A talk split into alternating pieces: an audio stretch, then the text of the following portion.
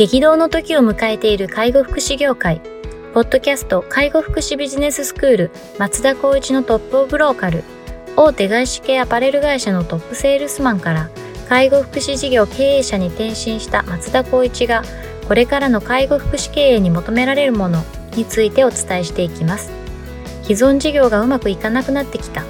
今後の事業展開が不安などのお悩みを抱えている経営者の方。異業種から介護福祉業界への参入を考えている経営者の方、これからどんどん事業を拡大していこうと考えている経営者の方など、介護福祉ビジネスの入門から応用まで様々なステージの方に楽しんでいただける番組です。こんにちは。ナビゲーターの松本慎二です。ポッドキャスト介護福祉ビジネススクール松田光一のトップオブローカルトップオブローカルとは介護福祉事業において地域に密着し、地域に愛されることで地域のナンバーワンになることです。松田さん、本日よろしくお願いします。よ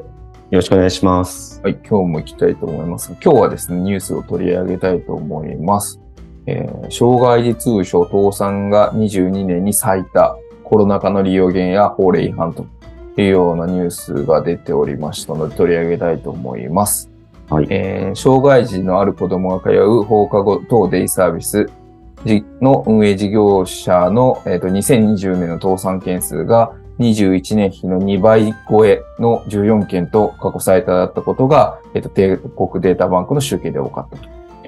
新型コロナウイルスによる利用控えが影響し、不正請求など、えー、法令違反が発覚した事例もあった。えー、放課後等デイは、えー、小中高生が、えー、放課後や長期休暇に通う施設、えー、と12年度に制度化された。負債額1000万以上集計しており、これまで20年の7件が最多、21年は6件だったと。えー、21年以前に倒産した事業者も含めて利用してみると、コロナ禍などに伴う利用者の低減が34.5%で最多、法令違反が31%で続いたというような内容です。過去最多の倒産がありましたというような内容ですけれども、これはどう思われますか、そうですね。多分これって中小零細規模の話ですかね、タオさんって。そうですね。まあ、あの、帝国データバンクさんの集計なので、おそらくかなり網羅的な話なんだと思うんですけど、中小零細関わらず。はい。そうですよね。多分、まあ、もし仮に中小零細っていう規模で話してしまう、ちょっと語弊がある言い方かもしれないですけど、やっぱりそうなるであろうっていうような見立てが、まあ、できてたのかなって、僕、まあ、経営支援してる側でもあったりとか、まあ、新規事業を立ち上げるっていうことで、まあ、継続して売り上げを上げていくってことを考えた場合に、やっぱりそう、お金がないと多分こうなるよねっていう話だと思うんですよね。うんうん、例えば法令違反っていうのも、うんと、多分人がいる体でえーと、サービスを運用してるとか、この加算取れないのに取っちゃうみたいな。そうそうそうそう。あとは、えっと、法令遵守的にいくと、人数、この2人、例えば自動指導員いなきゃいけないのに1人しかいないとか、うんうん、いうようなことって多分採用できなかったり、例えばエージェントを使って、私たちもまあ、リーダー紹介やりながらその辺もちょっと課題感ありますけど、エージェントを使ってまでしてでも採用できない。要するにこう、予算がない、お金がない。お金がない。だからここはちょっと一旦売り上げ上げるまでっていうところを泣く泣く選択してるっていう環境も多分往々にしてあると思うんですよね。うん、ありそうです、ね、あと、利用者の低迷っていうコロナでいくと、まあ通信対応の部分が結構僕、周りの方々に聞くと通信対応やってませんみたいな人たちがいたんですよね。通信対応っていうのは来れないから、まあえっと、メールや電話すると、その時の報酬取れますよっていうところ。それをやっぱり、経営者はやりたい、やらなきゃいけないと思ったけど、うんと、事業所のスタッフやらないとか、いうところで、やっぱりこう、売り上げを鈍化したりとか、下げたっていうところを見たりとかしたので、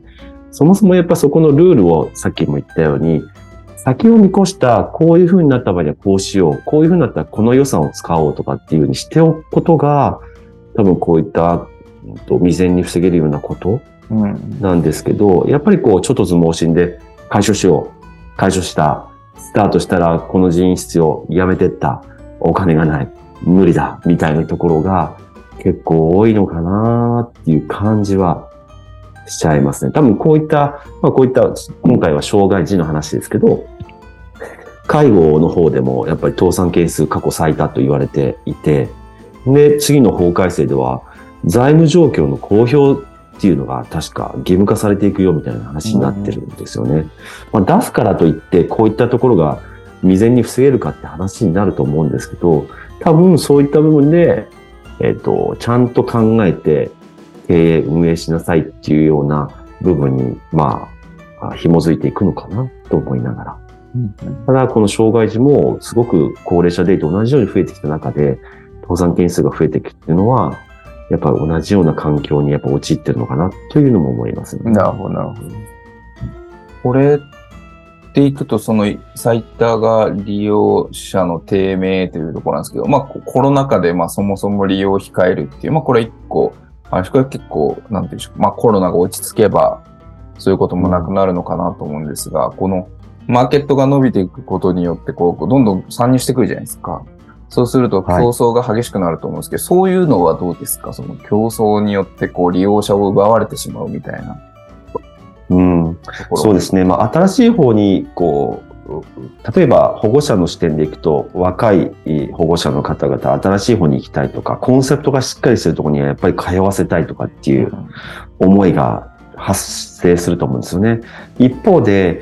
まあどうなんですかね、わからないですよ。コンセプトはまあそんなにしてなくて、とにかく法で出せば儲かる。FC で展開すれば儲かる。っていうような、もし視点が合ってる、ある人がいれば、先ほどの新規参入がするからこそ、そっち側を意識して解消するかしないかっていう部分が、多分分岐点になるような気がしますからね。この、まあ、倒産件数が増えたっていう、まあ、倒産をしてしまったっていうところもあれば、多分うまくいかなくても、事業を売却したところはおそらくここには含まれないと思うんですけど、倒産というわけではない。うん、うん。まあ、そういう意味で言うと、こう、まあ、実質、もう、白旗を上げたっていうような状況っていうのは、もう潜在的に持っているのかなって思いながら見てたんですが、まあはいそういう意味で言うと、これは、あの、あなんて言うんでしょう、この、まあ、業界の再、再、なんていうんですか、再編みたいなところとかっていうのは、あの、なんかこう感覚的には進んできてる感じしますか？もう。弱いところは撤退して、強いところがどんどん強くなるみたいな。そうですね。多分次の法改正でそうなると思います。ああ、そういう感じですね。要するに前回の法改正で、実質報酬単、報酬単位は上がったんですけど、加害加算の組み替えがちょっと大幅に変わったんですよね。うん。要するに通常の1日の利用でマックスいったとて、利益ってもうそんなに取れないっていうような形になってきてるんですね。ああとは地域によってですけども、人件費がやっぱり高騰しているので、うんうんうん。そうなると、加配加算取らなきゃいけないよねっていう仕組みになってくる。もしくは、うんと、通常であれば土日っていうのはあんまりやっぱりこう採用もできないですし、ニーズがあるかないかは別として、まあ土日だと休日単価になるから報酬も上がってる、えっと、平均単価も上がってくるんですけど、まあそういったところの月から日やって、で、かつ加配加算が取らないと、利益取れないよね、みたいな、極端に言うと。うんいうような環境になってくる障害児。うんってなったら、やっぱりマンパワーがなかったりすると、月金だけやってたら、もうそもそも利益で出ないねと。人を集めたとて、じゃあ給与も上げれないし、賞与も出せないし、みたいな、環境はあるからこそ、やっぱりコンセプトしっかりとしたもので、先ほど言ったように、その最初にどれぐらいのお金が必要で、もし仮にこういったマイナスに転じた場合には、ここでこういったお金を使うとかっていうことを、ちゃんとイメージしながら僕進めてほしいなって思うんですよね。まあ自分にも言い聞かせてますけど、うんそういうのが、えっと、簡単にレクチャーできるようなものを、なんかもう、みんなに提供したいなってずっと思ってますね。そそれで言うと、やっぱり、まあ、美味しいとこ取りはもうできんって話ですね。できないですね。ちゃんと、まあ、うん緻密とまではいかないかもしれないですけど、そのフェーズに合った課題が絶対出てくるっていうのはもう、大体想定できるので、そういうういう時にどうするかっていう判断を、法令違反に行くんではなくて、やっぱそういったそうできたねと。だからこれはちゃんとしっかりと取り組もうっていうようなうん。形を持って、やっぱり1年、2年、3年と組み立てていってほしいなって思いますね。ここれでいくと、まあ、12年に制度化されて、で、まあ、約10年ですよね、きっとこのマーケットとしては。で、最初はは、やっぱりこう、需要がそこ、あの、供給がそこまでなかったから、まあ、月金で、まあ、預かるだけ、みたいな、うん。そういう感じのところでも、まあ、ある程度やれてきたのが、今度どんどんどんどん参入が増えてきて、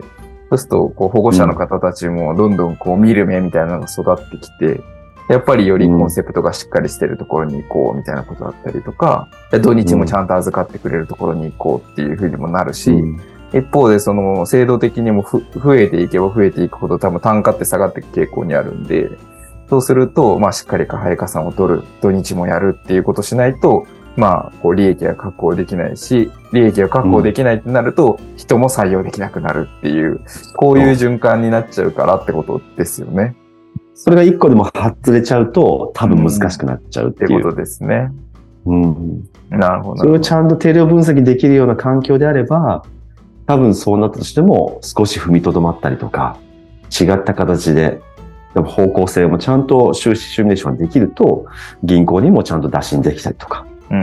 うん。それがちょっとまあ、スタッフとのコミュニケーション難しい、売り上げも上がってこない、ああ、無理だってなって、収入上げるみたいなところは、まあ一定数あるのかもしれないですようね。んまあね、事業売却できれば、まあ最終いいっていう、いいっていうか、まあまあ、あの、いいんでしょうけど、せ法令違反とかしちゃって、その、うん。加配加算取れないのに取ったりとか、なんか土日受け入れてないのにやったりとかしちゃうと、うお、これ一発アウトですもんね、バレたら。そうですね。そういう感じなのかもしれないですよね。うんあやっぱ放課後等でも、あの、日発もそうですけど、M&A の案件結構出てますからね。出てきますよ。ね。うん。だからそういった部分では結構厳しい、その、組織っていうのを作っていくってなると、まあ1事業所はいいけど、2事業所、3事業所やってっちゃうと、どうしてもなかなか組織編成上難しかったりするところをちゃんと考えれるような仕組みがあればいいんですけど、難しかったらやっぱりやめてったりとか、収益が下がったりとかっていうのはなっちゃう可能性は高いですよね。そうですね。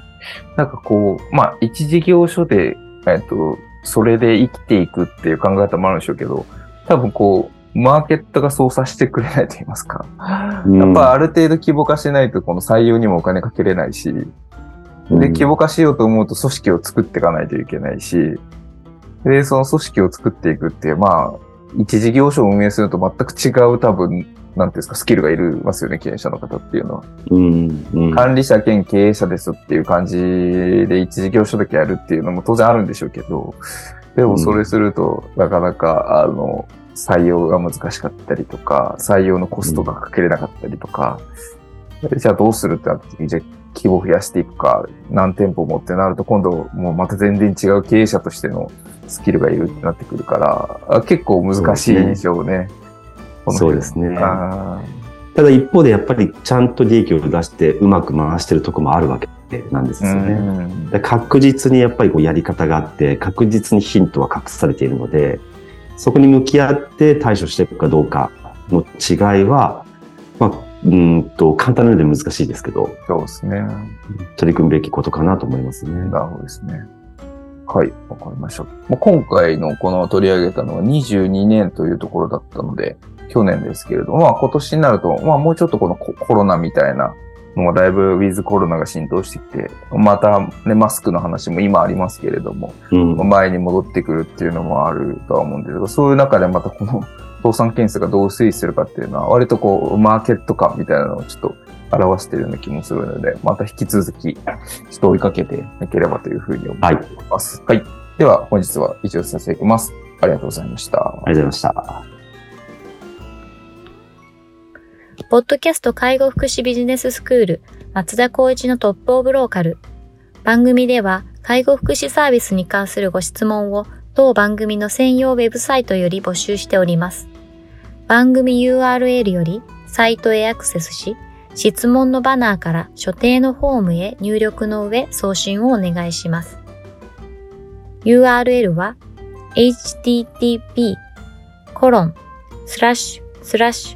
tol.sense、カッコセンス、ハイフン、world、カッコワールド、ドット com、カッココムになります。皆様のご質問をお待ちしております。